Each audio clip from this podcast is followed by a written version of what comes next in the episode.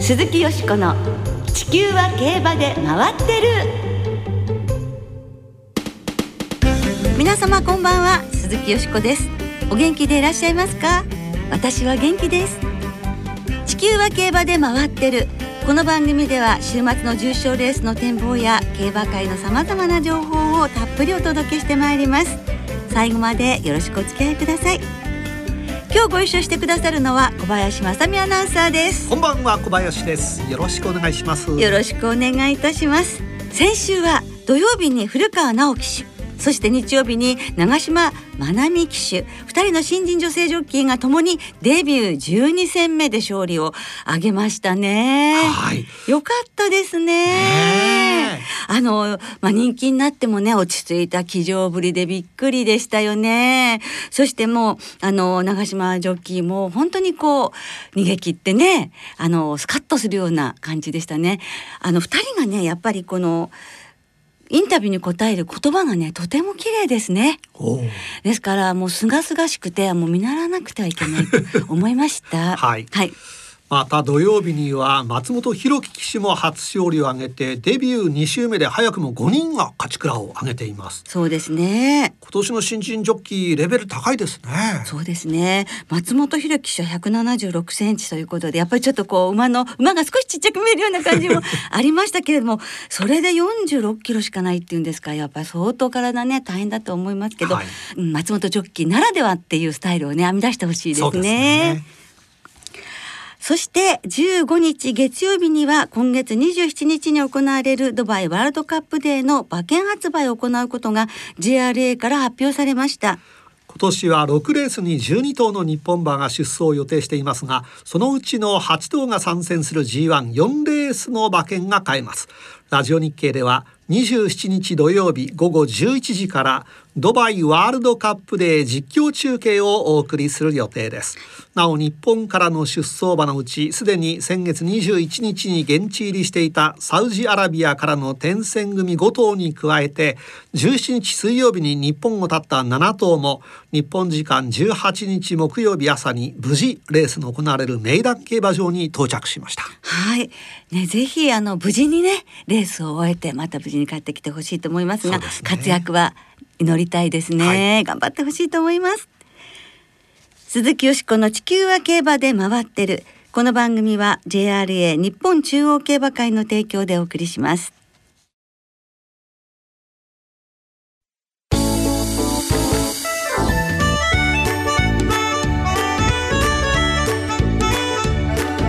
鈴木よしこの地球は競馬で回ってる JRA ここが知りたい検疫編。JRA ここが知りたい。先週に続き今週も検疫について JRA 馬事部貿易課の小平和光さんのインタビューをお聞きいただきます。先週の話お聞きになって小林さんはどんな感想をお持ちですか？はい。あの検疫というとちょっと難しいものかなと思っていたんですが、ええ、お話を伺うとやはりまあ人間とそれほど変わらないのかなと、うん。はい、今コロナ禍でして。えまあ、感染予防ですとか、ワクチン接種ですとか、えー、まあ、人間と共通しているところは多々あるんだなと思いましたですね。本当にそうですね。で今週は主に日本馬が海外のレースに出走する際と外国馬が日本のレースに出走する際の検疫などについてのお話なんですね。それではお聞きください。日本馬が海外のレースに出走する際なんですけれども出国する時どんな検疫をするんでしょうか？いわゆる輸出をするという表現になると思うんですけれど輸出をする。そうですね、はい。えあのいわゆる日本から海外に行くということなんで、え輸出という表現になるんですが、えまあ輸出検疫厩舎っていう特別なこれもまた厩舎があのありまして。それはトレセンにあるんですか？はいトレセンにあります、はい、あの競馬場にもあったります、はい、で、えー、その中に一定期間あの隔離をされてですね。で他の国内で調教している、まあ、国内というかトレセン内で調教している馬とはちょっと調教時間分けたりしてですね、はい、あの対応して。で大体5日間が多いんですけども5日間の検疫が終わったらそのまま出国していくというような感じですね。はい、検査することはどんなことですか？えーと、検査するのはこの検疫という業務はですね国の検疫官があのやられていることですので国の国のあの動物検疫所さんっていうですねいわゆる国から国に行きますんであの国の検疫担当官っていう方が来られるんですね。はい、でその方が、まあ、伝染病にかかってないかのチェックをしたりしてますね。輸出する時にもそういったチェックをして例えば戻ってきた時に、えー、帰国してからですね、はい、あの向こうで何か病気がかかっちゃったとか、はい、そういった時に日本国内でそういった病気にかかってなかったことを、まあ、証明できるためにですね、うん、そういった検査をしているっていう感じですかね。なるほど。それは例えば遠征する期間ですとか、まあ、海外に滞在する期間それから遠征先の国とか地域によって変わることはありますか？一定の目安としてですね60日っていう目安があるんですが、はい、60日以内に海外行って帰ってくるような馬については検疫期間がま特例で短縮されるとい。うようなことになってます。で逆に60日以上、まあ、海外をまあいろんな転戦したりするっていう時は、えー、通常の検疫期間である、まあ、輸入検疫を受けるという、はい、あの輸入検疫期間もちょっと違うんですけれども、えー、その後に、えー、と輸入検疫開けた後も輸入検疫が終了した後も、まあ、引き続き健康状態をチェックする期間っていうのがあるんですね。でそれが着地検査って言われているものなんですけれども、はい、その60日以内で帰ってきた馬はですねあの3週間に短縮されるんですが60日以上海外遠征してた馬は、まあ、一般的に3ヶ月これが通常の期間なんですけれども経過観察されるという感じですね。はい。でも逆に今度は日本のレースに例えばジャパンカップにまあ国際競争ですよね。日本で行われる。そういうレースに外国馬が出走する時には外国馬はどんな検疫を受けるんでしょうか？あの外国馬はですね、ええ、基本的に成田空港あるいは関西国際空港に、えー、到着して成田空港であれば、えー、白い千葉県白井にある競馬学校、はい。はいえー、そして関西国際空港であれば兵庫県三木市にある三木ホースランドパークで、はい、そこがあの輸入検疫施設として国からまあ認可を受けてますのでそこで調教しながら輸入検疫を受けるということになります。はい、はいで検査される内容は同じ、まあ、あの海外から来る外国馬もその日本の馬が帰ってくる時と同じ。基本的に検査はします、はい、その検査は統一されているっていうことなんですね。そうですね。はい、はい。その後のスケジュールはどうなるんですか？その後輸入検疫を開けますと、えー、まあいよいよ競馬場に移動すると、はい、まあ出走するためにあのさらにコンディションを整えるということで、はい、例えばジャパンカップであれば、えー、えー、その競馬学校から東京競馬場に移動するということになります。うん、はい。それは例えば国によってその検疫の検査っていうのはかなり違うもんですか？それとも大体同じようなもんなんでしょうか？例えばフランスに行く時とイギリスに行く時アメリカに行く時例えばオセアニアに行く時っていうとまたそれはそれぞれにあ向こうに行って入国の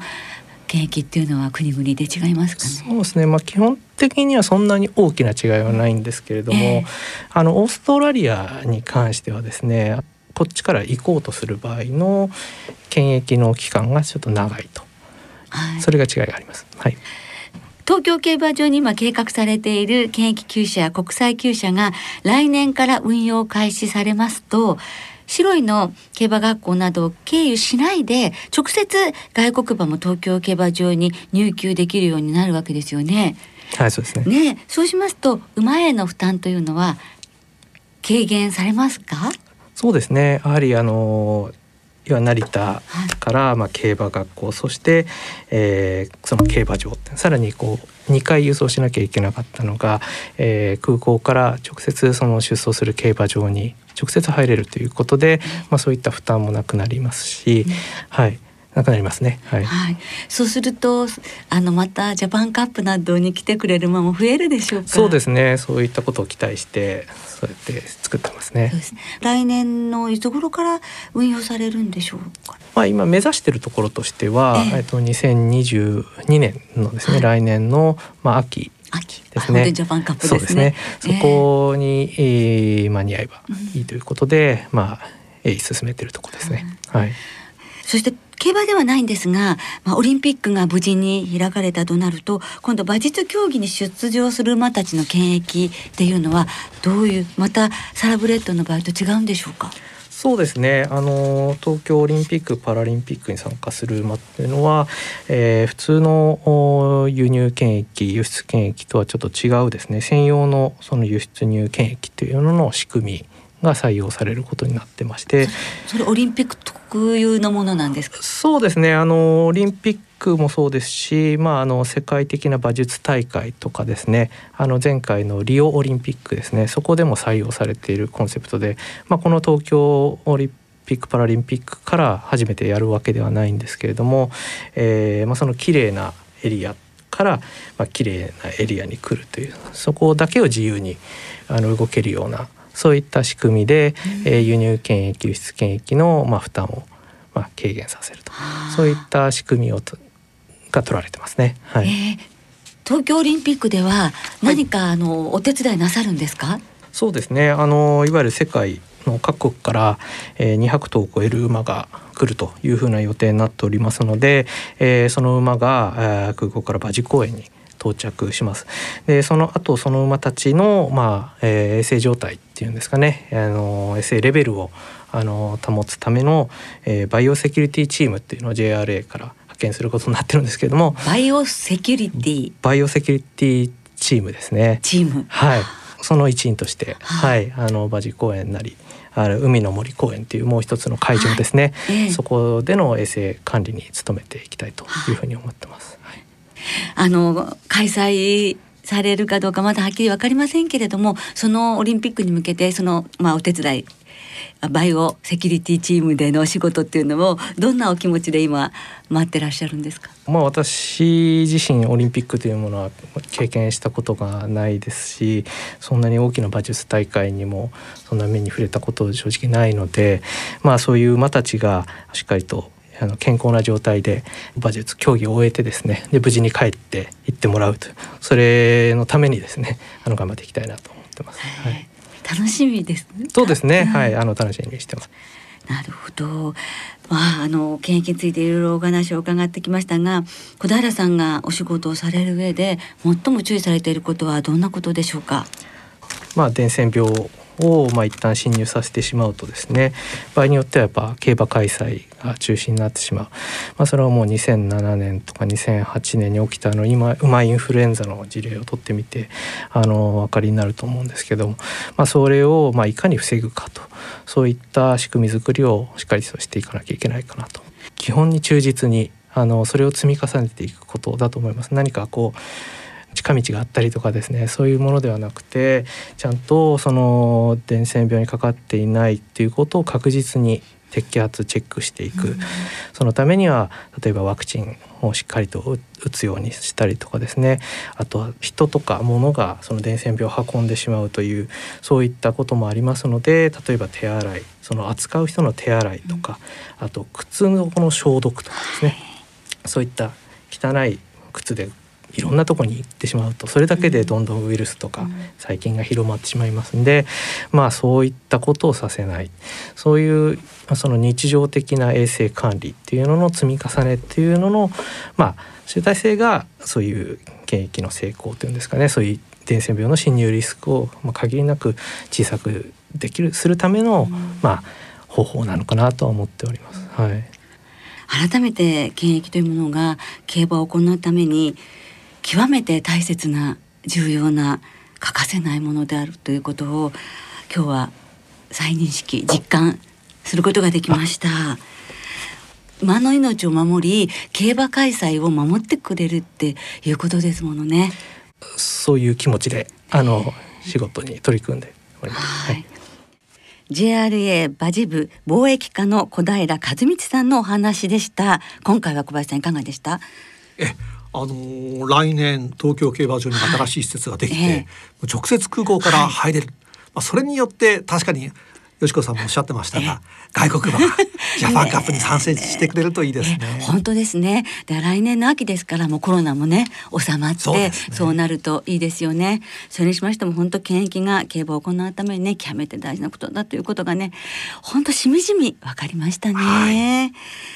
番組では今後も JRA のさまざまなお仕事にスポットを当てて取り上げていきたいと思っています。リスナーの皆さんも気になるお仕事を知りたい業務がありましたらメールでどしどしお寄せください。お待ちしております。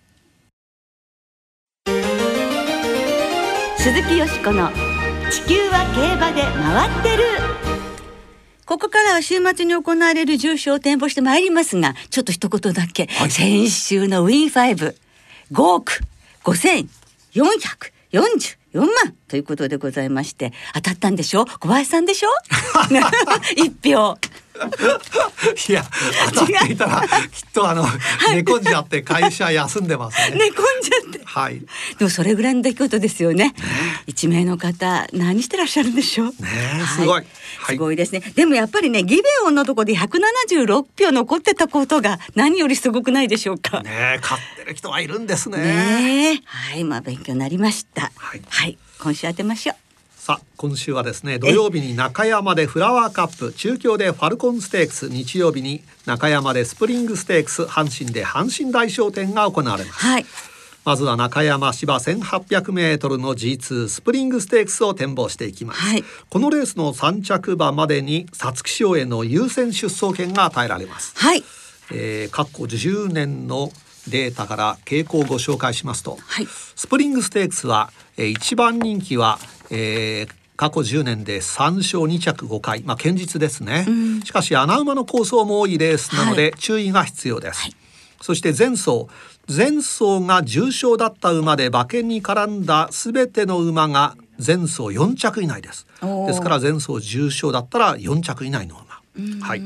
あと前走がダートだった馬は苦戦しています、はいえー、8番オンザライン前走ダートでしたがどうでしょうか？間隔は5周以上が中心ということではい、はい、さあ舞台となります。中山競馬場金曜日のお昼は天候晴れ芝涼ダート量の発表でした。21日の中山は曇り時々雨の予報でして気温は20度前後まで上がりそうなんですが風速10メートル近い強い風が吹く荒れ模様の天気という予報なんですね。先週も小林さん大変だったでしょ？中山。先週の中山土曜日もすごかったですけどね。ね、はい、あんまり荒れないでほしいですね。ねお天気は。ね、さあよしこさんはどんな見解をお持ちですか？はい、はい、私はもちろん防電ですよね。はい、品があります。佇まいですよ。お母さんのお母さんが、まあ。アドマイヤグループということでねダイナカール一族なんですけれどもなんとドゥラメンテの1歳上のお姉さんがお母さんのボージェストということで弟の子がライバルっていうね 感じになりますがボーデンからいきたいと思います。そして1番のランド・オブ・リバティ3番のビゴーレ5番のレイン・フロム・ヘブン14番のビクティ・ファルスこの5頭に生まれんで流したいと思います。はい小林さんいかがでしょうか？はい、えー、雨が降ればレインフロムヘブン。えー、前走と同じくあの逃げてね、えー、残ることを期待したいと思います。はい。はい。さあ続いて阪神で日曜日に行われます芝3000メートルの G2 阪神大賞典を展望します。はい。このレースの勝ち馬には春の天皇賞への優先出走権が与えられます。さて阪神なんですが、えー、えー、金曜日のお昼の天候は晴れ芝涼ダート涼です。そして21日の阪神は夕方まで雨の予報でして前の晩から降り続いて雨が残るか、えー、風速4メートルから5メートルの風ということで少し荒れた天気に阪神もね、えー、なりそうな感じなんですがさあ、えー、3000メートルの阪神大賞典どうでしょう？今年はねあの天皇賞春が阪神競馬場で行われますからやはりそのよ公演集じゃないですけど ちょっとねしっかり見届けたい感じがありますよね。はいはい、でアリストテレスですよね。やっぱり一番人気ですけれども、うん、あの前走の AJCC があの道悪の中であのなんか私胸打打たれたんですよ。あの強さに。着差以上の強さがあったと思いませんか？あとよく頑張りましたって感じだったのでえアリストテレスですね、はい、はい、ここからあの流しますが2番の大西トレイル。これはシンコラブリーの孫ですけども。それから白雪姫の血を引いてます。白にもあの長かったらいいかもわかんない。3着あるかなと言ってこの馬は白には副賞も買いますそれからディープボンドユーキャンスマイルゴーストに生まれんで流します。はい、はい、以上。はい。小林さんいかがでしょうか？まあアリストテレスには逆らえませんね、はい、相手はまたあの人気薄が来てくれたらいいなと思ってますんで、まあ2番の大西トレイルとかですね、はい、まあ雨が降ったらメイショウテンゲンとかなど相手にして狙ってみたいと思っています、名称天元もね。スタミナありますからね。ですよね、はいではリスナーの皆さんからいただいた予想をご紹介しましょう。はいお願いします。浜の旗坊さん。スプリングステークスの日曜日は雨予報。ならば道悪の中山で若竹賞上がり最速で勝ったロードトゥーフェイムを狙います。ということです。お父さんは中山の重賞6勝のマツリダゴッホ舞台は最適じゃないでしょうかということですラッパ吹きの熊さんはスプリングステークスは中山で同じミスはしないと思いたいランドオブリバティ。そうですね。平成生まれの薮君はフラワーカップは鳳凰イクセル今度こそ勝利を、はい、阪神大賞典は万葉ステークスでも差のない競馬をした白ニーに期待しますということです。はい茜葵ラブさんはですね日曜日の阪神大商店、えー、ユーキャンスマイル鞍上武豊と言われたら買うしかないですねということです、ね、はい。久々にね手綱が戻ります。はい、はい、えー、うまえもんさんは、えー、阪神大賞典ダンスディライト福永騎手との相性抜群ということです。中堅さんは阪神大賞典アリストテレスメイショウテンゲンがそろそろ変わってくれないかと思いますということです。まあね雨予報ですから。ゾウタンさんは阪神大賞典は菊花賞2着を含め充実著しいアリストテレス。フラワーカップはユーバーレーベン。もう一つ若葉ステークスはアドマイヤハダルにも注目しますということです。えー、ポカポカ湯たんぽさんは阪神大賞典はアリストテレス。スプリングステークスはランド・オブ・リバティ。オーサムエアープレインさんは阪神大賞典ユーキャンスマイル武豊騎手のコンビ復活というね、え。ー、ことをやはり書かれています。連覇ね目指すわけですもんね。はいそうですね。武田真美子さんはスプリングステークスはボーデンファルコンステークスは、えー、グレナディアガーズに注目していますということです。えー、他に馬なりくん .com さんはスプリングステークス人気にならないでしょうがワールドリバイバル。あゆっちさんはフラワーカップはイズンシーラブリーエコロデイジーユーバーレーベンの3頭。あとカゾのラジオは竹スワッホーさんはフラワーカップはユーバーレーベンとホウオウイクセルの三連複二頭軸、うん、皆さん本当にたくさんの予想をくださいましてどうもありがとうございます。時間のところでねすべてご紹介できなくて申し訳ありません、はい、ありがとうございました。なおこの番組は金曜日のお昼過ぎに収録していますその後発表されました出走取り消し機種変更などについては JRA のウェブサイトなどでご確認ください。また重症予想はメール送信フォームから金曜日の正午までにお送りください。よろしくお願いします。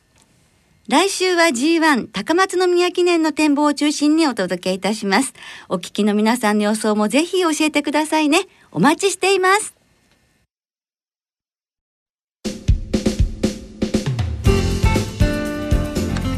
そろお別れの時間となりました。今週末は中山阪神中京3つの競馬場での開催となります。今週も春の3歳重賞3歳リステッド競走は馬連がお得です5月29日の葵ステークスまで3歳重賞と3歳リステッドレースの生まれんは通常の払い戻し金に売上の5%相当額を上乗せして払い戻しされます、はい、今週末は先ほど展望しました日曜日のスプリングステークスのほか土曜日の3つのレース。中山のフラワーカップ阪神の若葉ステークス。中京のファルコンステークスが対象レースとなります。はいなんか楽しみですよね